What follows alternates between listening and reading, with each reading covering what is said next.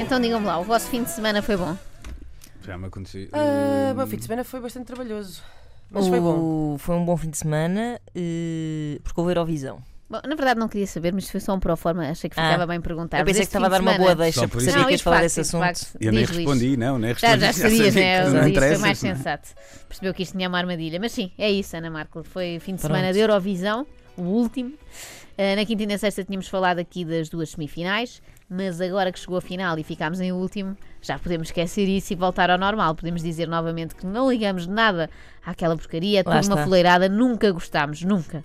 Só espero que não resolvam agora adotar outra moda que faça furor noutros países, tipo hóquei no gelo ou patinagem artística. Não estou preparada para isso. A participante israelita Neta, de que falámos aqui a semana passada, acabou mesmo por ganhar, somou 529 pontos, mas não se safou de críticas.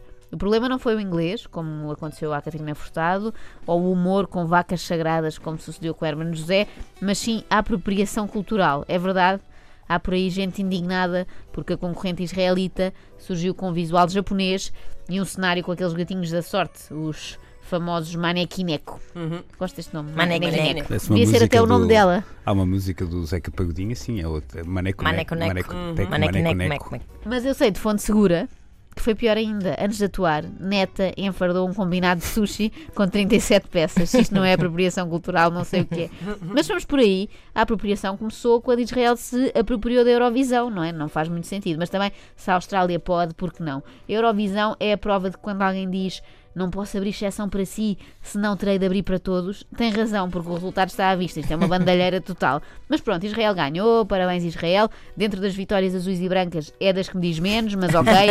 Eh, Vamos à flash interview de Neta. Sim, que também há aqui disso, como no futebol. Neta eh, não disse que era preciso levantar a cabeça, mas ao que parece, quase tiveram que levantar do chão depois de cair para trás, quando soube que ganhou. When did I understand that we won? Everything is a black blur. I remember. I remember six anxious men sitting next to me, shouting, "No, no, no, no! Yes, Sweden, no, no!" Eh, a entrevista de Neta tem o mesmo problema que a sua canção, muitos guinchos, não é? Era escusado tanto. E por outro lado, esta descrição não é ver tudo negro e depois seis Aquela- homens à volta, parece a descrição de um crime, É não é? aquela canção dos Beatles, o Black Blur. Eu não adorei a neta, a verdade é essa, não faz muito o meu estilo, mas numa coisa identifiquei-me com ela. Tem as prioridades bem definidas. E com isto não estou a falar de feminismo ou do movimento Me Too e não sei o quê, mas sim do que Neta respondeu quando lhe perguntaram qual a primeira coisa que ia fazer quando voltasse a casa. What am I going to do? Hummus. Eh, Cá está, cá está. Fazer humus parece-me um dos mais válidos objetivos de Mas vida. porquê? Não, não encontrou humus bom em Portugal? Fazemos bom humus. Devia ter ido à tua casa, Inês. Olha, E tenho a certeza que a gosto mais. comeu o meu Por humus. acaso É já bom? comi uns da Inês e sim senhor. É muito bom. Quem tem agora ligado o rádio é esquisito.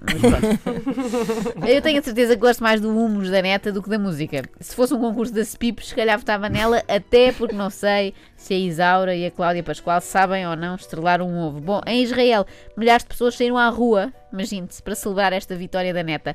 Será que também cantam coisas tipo A campeã voltou?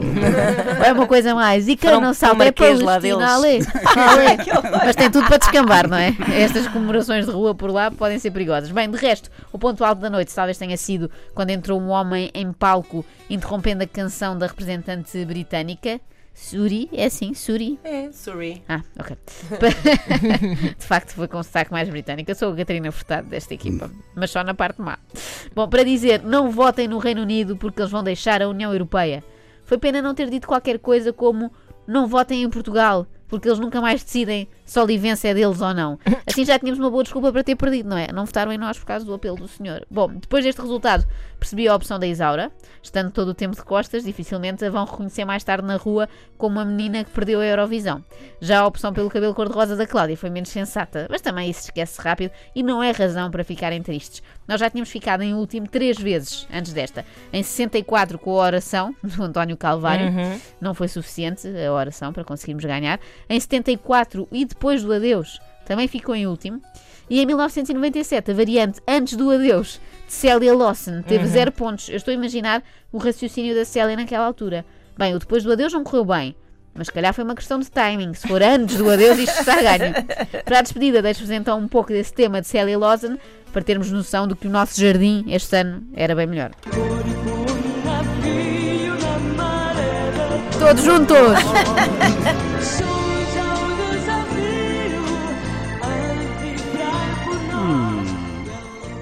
senhor. Sinto que o Luís gosta. Muito. Está uma, uma lágrima escorre na que passo de Luís. Esta era o antes do adeus, não é? É isso, Sim. era, era. Pronto, veio o adeus mesmo. Estamos conversados.